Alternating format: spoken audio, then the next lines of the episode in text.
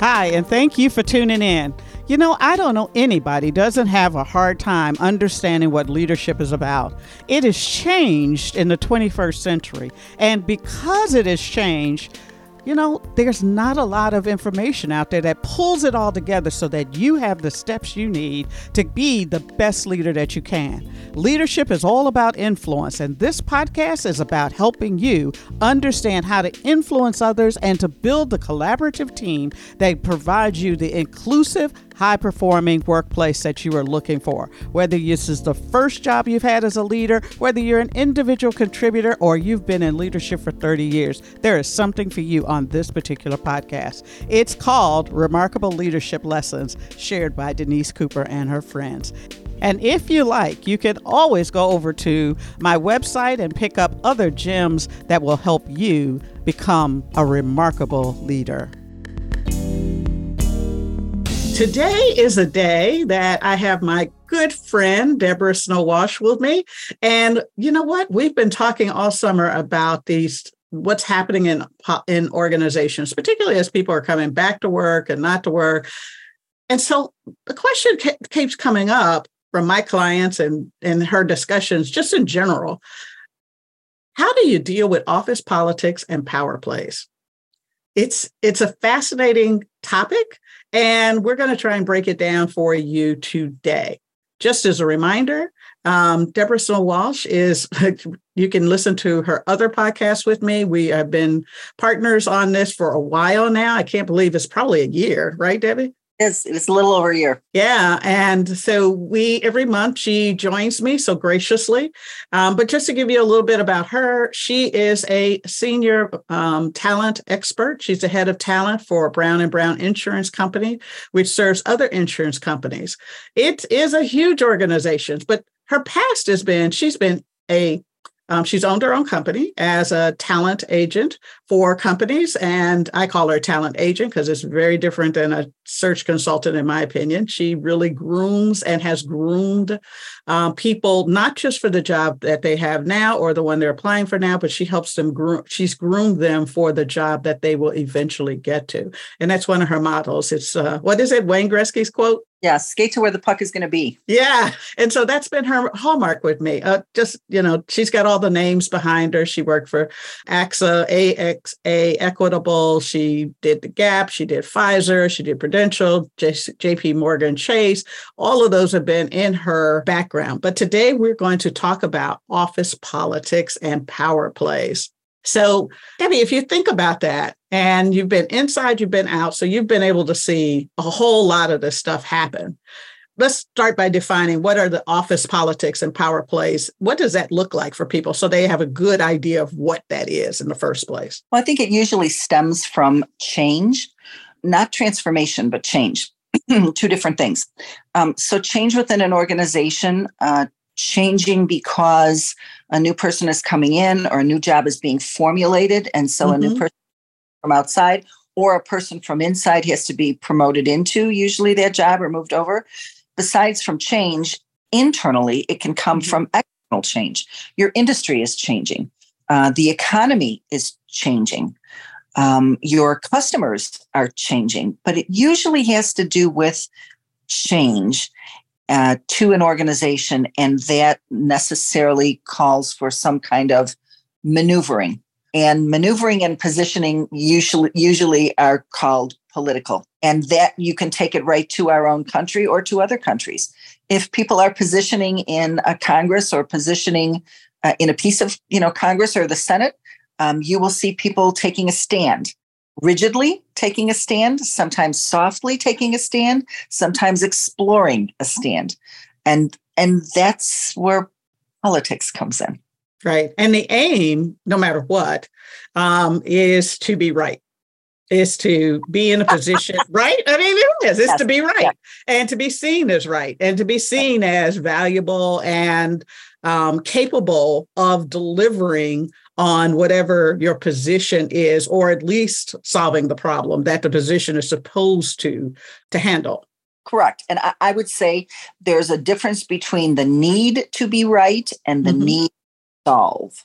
Mm-hmm. So a business, in my opinion, in life, the most valuable people are people who can focus on a solution to an issue or a problem and execute on that solution. They're going to be right 50% of the time, but they're going to execute on it and they're going to bring people into it and make them feel like they are part of the solution. And in fact, they are. It's the people that are not right or can't bring people together with them. It goes back to my first leadership issue the ability to articulate a vision and get people to march into hell with you to execute on that vision. And, and when I'm dealing with is in my uh, business, my consulting business, is people don't know how to have these conversations that differentiates the need to be right versus are we solving the problem? And can we oh. get people to come together to solve the particular problem? And that's a that's a skill that has to be learned. It's not something that people just automatically figure out how to do.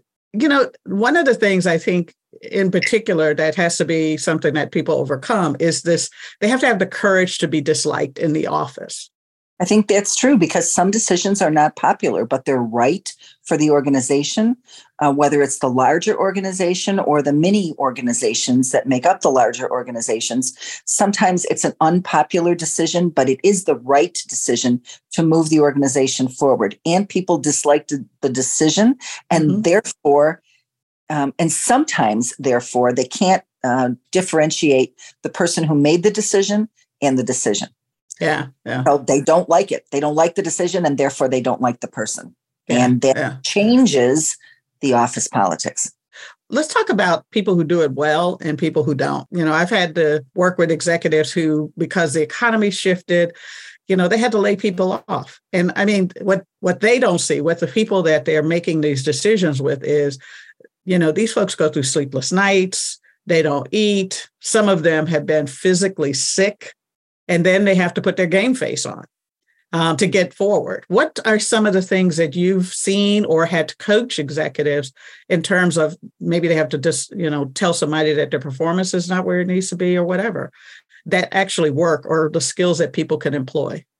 Well, I spent seven years at Lee Hecht Harrison running an office and was the person with the Kleenex box taking out the CEO when he was terminated. So I've seen the other side of it too. I, I think you're absolutely right when you make the decision when a when a, a, person a leader makes the decision that they need to terminate a person you would be not human if you slept or ate you don't mm-hmm. eat you don't sleep and it stays with you three days before and three days after and sometimes weeks after yeah. because you're basically playing with someone's life and um, it's a serious matter and whether it's right for the company better to do it early than to let it linger because you also have people watching you to see that you can make those tough decisions uh, about people.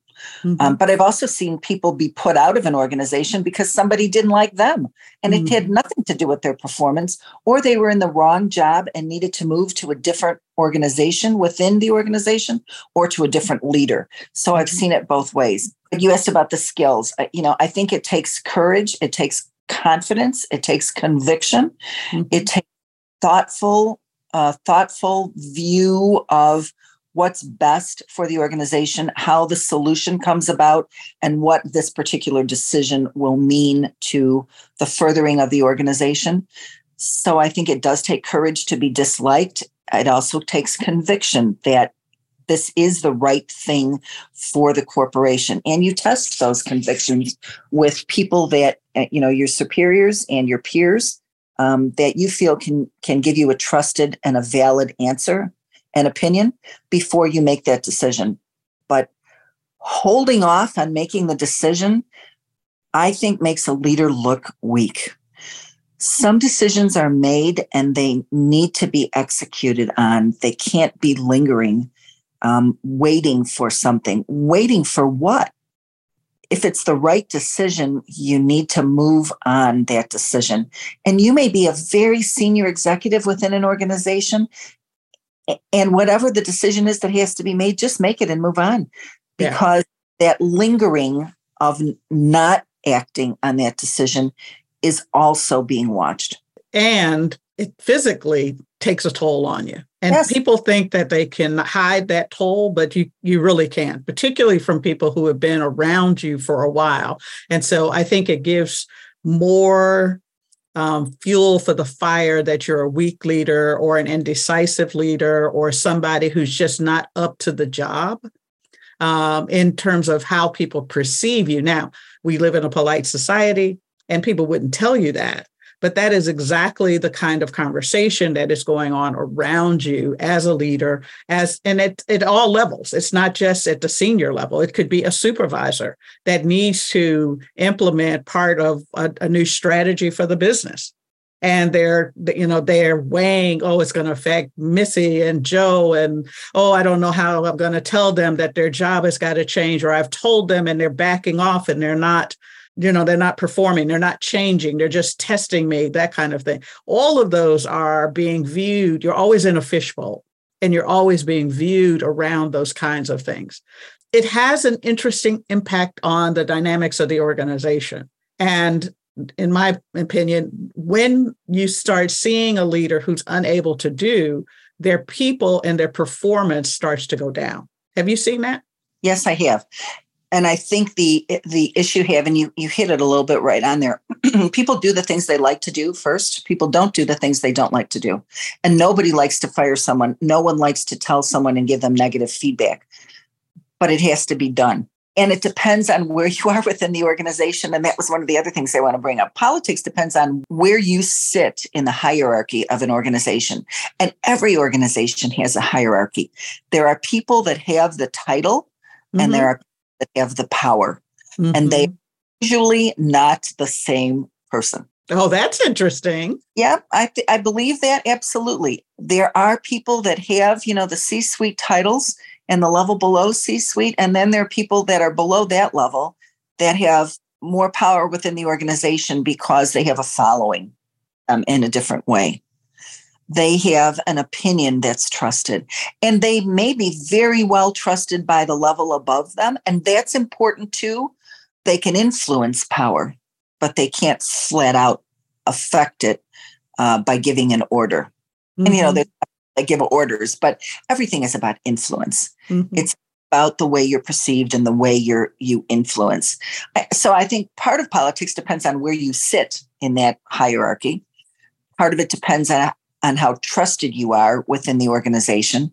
Part of it depends on how well you know the business, but I would argue that good leaders can be good leaders in any business. I would take case in points, you know, s- several leaders who have changed um, industries dramatically. You know, mm-hmm. have nothing to do with the industry that they went into to be the CEO of, and have been highly successful. Mm-hmm. And I have two or three or four that I, you know, that I would immediately think of. One of them is is Mulally, who went into Ford coming out of Boeing. Yeah, he knew motors. Yes, he was an engineer, but beyond that, you know, airlines, airports, airplanes, and cars people in Detroit were like, "Are you kidding me? You're not picking, you know, picking a person that lives in Detroit that's has cars in their blood."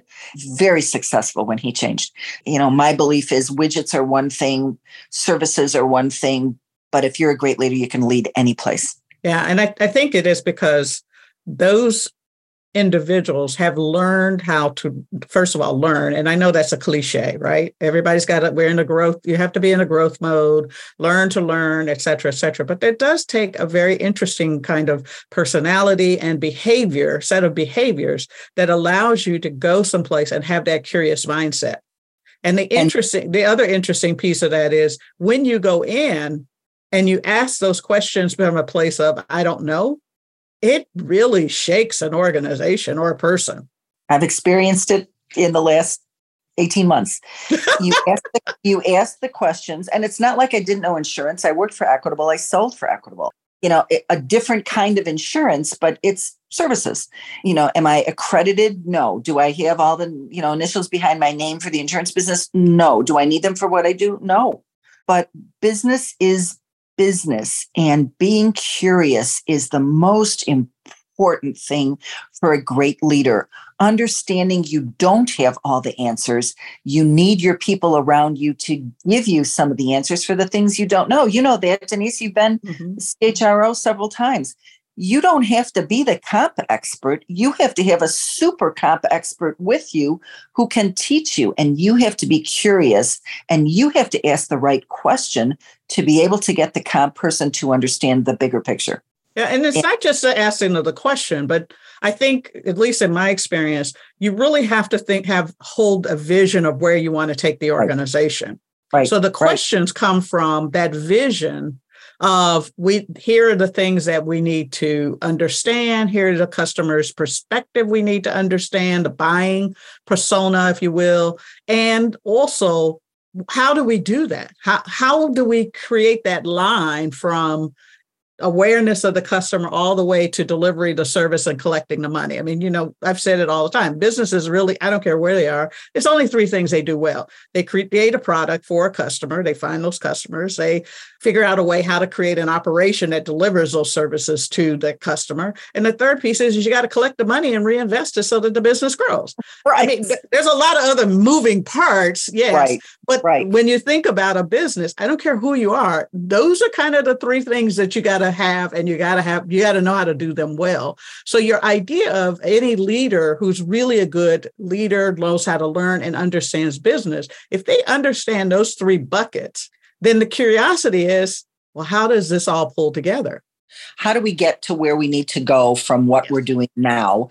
And and is what we've done in the past going mm-hmm. to take it future and usually every place and every business that answers is, is answer is no yeah. because the customer has changed the market has changed the industry has changed and the economy has changed yeah. so in every situation in every business and you know we're sitting on the powder keg of of post covid mm-hmm. every business in the world in the world has changed yeah. since covid every way that it's executed has changed since COVID.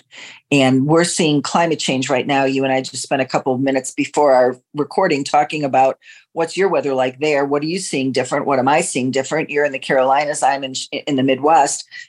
Well, the climate's changing. Climate change is changing everything we have held to be true about mm-hmm. location of buildings, about mm-hmm. where people live. If you've enjoyed this podcast about office politics and power plays, then here's one, one tool that I'll offer you. For a bit of time here i'm offering everyone any anybody who wants to you can go to my webpage and look it up uh, the assessment. It is called Insight Assessments, and it is truly, truly a game changer. It will give you the idea of what is it that you like. You will be able to compare what other people might like and learn how to do that, particularly if you decide to work with me. But also, it'll it'll help you understand how you show up to other individuals, how you may inadvertently be causing them to resent you or feel like you're a boss when you're not a boss, and also what is it like to be in an organization and how do you navigate the office politics and power plays. So if you're interested, there'll be a link below. Click on it, and uh, I'd love to talk to you about it. Take care, and back to the show. So we talked about office politics, but what about the power plays that come up? And I'm specifically thinking about, you know, somebody who gets a boss who has pet, you know, um, teacher's pet syndrome um, or as a control freak? Or what about colleagues who are bulliers um, in the workplace, which is a growing number of people? I think, and I think over time, you know, I'm betting that over time we're going to see this as coming out because of the amount of stress that we're putting on people. The bullying behavior is coming out, which is a way for control. It's not out of mean spirited. It really is leave me alone. I need to get this done. I don't, you know, you're putting too much on me. And people are just kind of acting in um, mean spirited ways um, because of the stress and the need to protect themselves out of it but that's another conversation but as you're thinking about this especially now that you know you're inside an organization again and you're thinking about talent management for the organization hr is not known for doing very well with uh, you know, the cliques and the bullies and bosses' pets, teachers' pets, and control freaks. Are you seeing some evolution? And if you had advice, what would you give to people? I am seeing evolution, and I think it has to do with mental health. Mm-hmm. I think it do with companies that are committed to helping their people with whatever stresses are going on. We're hearing a lot about it.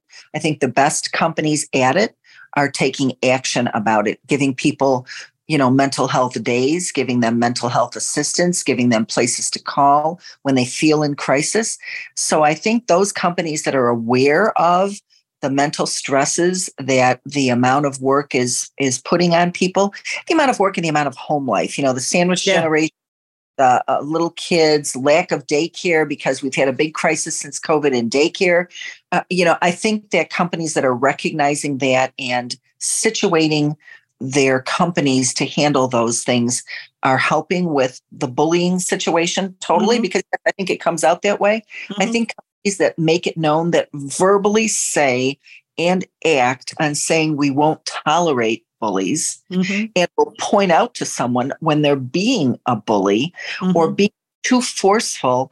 I think being self-aware is something that's really important for people to to be conscious of and be aware of any tendencies they have to bully or saying right out loud, geez, I've got this opinion and I feel like I'm forcing it on all of you in a meeting. Right.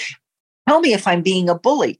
I think that is an important, vulnerable place for a great leader to take you know to be and to take a stand i i think those are the things that we look for i think companies as i said saying and acting right out loud that they will not tolerate people being a bully at work mm-hmm. that mm-hmm. colleagues teammates um, people who collaborate don't act that way and therefore we won't tolerate it i do think there are people who are too intimidated and afraid to speak up and say gee, I feel a little bit like you're bullying me, or even right. take the word out of it. I, I feel like you're pressuring me into a point that I don't want to be. I do think that individuals are going to have to take a stronger stand to be heard on that and to find themselves in a company where they can feel comfortable saying, uh, you know, I'm feeling intimidated by that. I, I think people are going to need to be stronger about that, but I think companies have to take a stand on not stand and be actionable about not tolerating bullies. And I think the actionable is the hardest piece on it. Um, going back to our, our, you know, our first comment about, you know, having the courage to be disliked. It, it, what you said was, it's not just for leaders, right? Because if you're an employee, um, an individual contributor, and you've got someone who is either bullying you or you've got a boss who might be a control freak or a, nitpicker or someone like that, you've got to have enough of courage to be able to speak up for yourself and help that person see the impact of what they're doing. Because I find most of the time they don't know that that's the impact. Now, they, they may have a hard time changing their behavior, but they generally don't know that you mean what? Oh, I, I'm I I just need to know this is done. Okay, well let's think about a different way on how that how this gets done um, out of it. And one of the things that I teach leaders is instead of just automatically picking up and, and saying, "Hey, did you get such and such done?" When you when you assign things or when people are doing things, ask them, "How will you know that it's done so that you can keep them aware and not make them feel like you're micromanaging them or controlling them or those kinds of things. Asking that one question of, you take the accountability to let me know, changes the dynamics of the relationship and holds others accountable for doing it. Absolutely right. And I think having a boss that calls you on something you didn't deliver, or mm-hmm. you boss on something that they didn't deliver, I, I, think that give and take makes a great situation. Yeah. And I from the very beginning. I know I tell people that, uh, you know, to whom I'm responsible or responsible to me, this is the way I'd like to be treated. This is the way I like to be told. These are the things that are important to me. I think getting to know a person one on one is the relationship of making it healthy and delivering on the things. You don't have to be at their house for dinner and frequently don't even want to be. Yeah. But you have an office relationship and a business relationship that's respectful and that's um, a two-way street. It's interesting because i think that in some ways we teach people that the hierarchy the boss has the final say. We need to somehow change that whole impression because even in school we teach people that everybody reports to a boss everybody has to succumb to a boss. And that relationship particularly now has to change yes, there's someone who in, is in a position where they have the authority and accountability to make the final decision. But that doesn't necessarily mean that you have to succumb to them. And in fact, the most valuable people in an organization are the ones who, like you said, have this give and take relationship and can foster a give and take relationship where honest conversations, or at least more honest conversations, can happen in the organization. I think that's absolutely true. You know, I've I've always said to people, you know, kind of sarcastic, but you know, I'm practicing Catholic, so I hope I'm not going to hit by lightning. But I always people, you know, everybody's got a boss but God. So you have to be able to make that relationship work from both sides. Yeah. I don't know very many executive, senior level, top of the house people who want to have people live in fear of talking to them. Yeah. Their job is to execute to their bosses, who's the board. Their stock has to rise if they're public. And if they're private, they still have a board. Yeah. And they're responsible to their employees and their stockholders. So I think the relationship is understanding that everybody has someone to whom they need to report and things need to be executed. I mean, how many times have we seen, I mean, just witness, Denise, someone who's a leader you know, who everyone thinks is just the best thing since sliced bread, who has a crummy boss. Yeah. And so here's the person that hundreds of people respect and like and feels a good leader. And then they see the interaction between that leader's leader mm-hmm. and that person, and they think, oh my God, what a horrible situation to be in. I can think of 10 of them. I know. you know, oh my God, everybody in the world thinks this guy or woman is just has a wonderful job in reporting, yeah. you know, top of the house. And then you yeah. look at the, the, house and you go, oh my God, you yes. know, yes. shocked that they've stayed. And of course, as a talent person, I know they're not going to stay long because nobody's going to tolerate that unless they're learning, they're in a learning situation where something that they're getting out of the organization to make them tolerate that. Yeah, so that's that, that's what I would say is a, a lot of times that that person who is tolerating a bad boss, and particularly at least what I've found in higher organizations is that they're getting something else out of the organization that makes right. them stay, right. or that bad boss doesn't irk them as much as it does everybody else. right, right, absolutely right. That they feel they can handle that guy. Exactly. and they're not worried about it or they know something that I don't know, which yes. is frequently something else. You know, not everybody can know everything right. what's going on. You, you know, I look at how fast we've been growing as an organization. There's deals that are going on that I don't know anything about, that I don't need to know anything about. Doesn't impact me. I can't impact it. So I'm in the dark peachy with me. And that's what I've always told people as I've moved up through or the organization. There will be things I can tell you that will be important that you know. There will be things I know that you don't and I can't tell you. Mm-hmm. And that's just the way it is mm-hmm. because it's it's not a need to know, which I always think is kind of a snotty phrase. Yeah, but it's yeah, yeah. It, it's just it's just the way things are. And there's things that you know about that I don't need to know. You know, right. there's meetings where you're like, yeah, we're not going to tell Betty or Joe about this because it's going to make them nuts and they really don't need to know it. So we've protected our bosses from things that they can't affect and they can't change mm-hmm. and don't they don't need to know. I've handled it. I've done it, you know. Mm-hmm. Sometime when we're having a drink someplace else or having a cup of coffee, I can tell them what happened six months ago, but I'm not going to tell them now. So yeah. protect also part of what you do as an employee, political right. Right, right. And if once it's handled, the steam goes out of the not knowing. Oh, oh, you handled it? I would have preferred to know it. And you just kind of go, yeah, I know, but you were so busy. And my job is to take care of these problems. And right. that's what I did. I would, you know, I pulled you in in other situations when blah, blah, blah, blah, blah, blah. And so those are ways to handle it. Now, the last one I want to talk about is hyper competitive peers. You know, the higher you go in the organization, the less little boxes are there. And just some people come out, you know, it's like they they they think they're working for the, you know, the NFL or um, National Football League or, or National Soccer League here. And so, you know, the playing field is 18 people. And and I got to kill off a couple of people to keep my position here, right? Yes, there are always those, and they're particularly irritating when you're young. Oh, You know, oh. Now, I'm 105. You know, knock yourself out. You want to compete with me. But when you're 22 and 33 and 44 and 55, and that pyramid is getting narrower as you move up, yep. it's particularly irritating. It's particularly troubling. You don't always know, nor should you, have Mhm. all the answers for how to handle those situations and those people. Do you remember a movie from, I'm going to say it was from the 90s, maybe it was from the 2000s, but it was totally based on political issues within an office situation. I can't even remember who was in it. But there are some people, you know, and I think they're in the minority who just love to stir the pot. And they get no pleasure from winning or losing. They just get pleasure from stirring. Yes.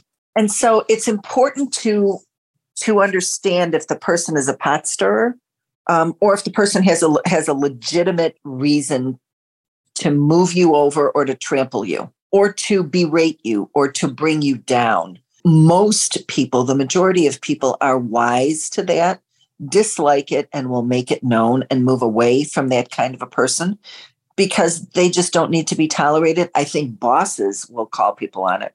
I think we've gotten much better in the last 10 years Mhm. about but I think it's not seen as much by a superior when you're 22 or 33 as it is when you're 44 or 55. Yeah, because you've been around and you know how it will play itself out. If you it, you know also have the confidence back to courage to be disliked on how to handle um, when somebody becomes hyper competitive and really starts.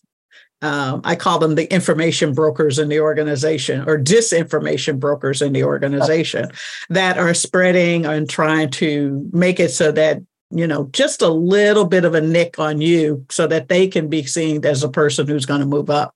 Yeah, I, th- I think it's difficult to deal with. I think my best advice is to try to understand where it's coming from and why the person is feeling that. And is it just mm-hmm. you that's seeing that, or is it in general? Yeah.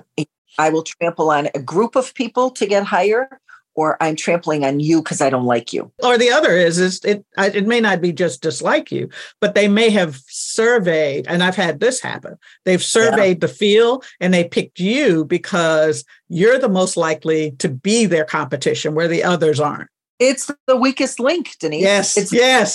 the weakest link. And if there's anything I can tell people, it's to watch the game just because it's hilarious, but it's also that is a classic example of who do I want away from me because Mhm. they're competing with me. They Mhm. could win because they're as smart as I am.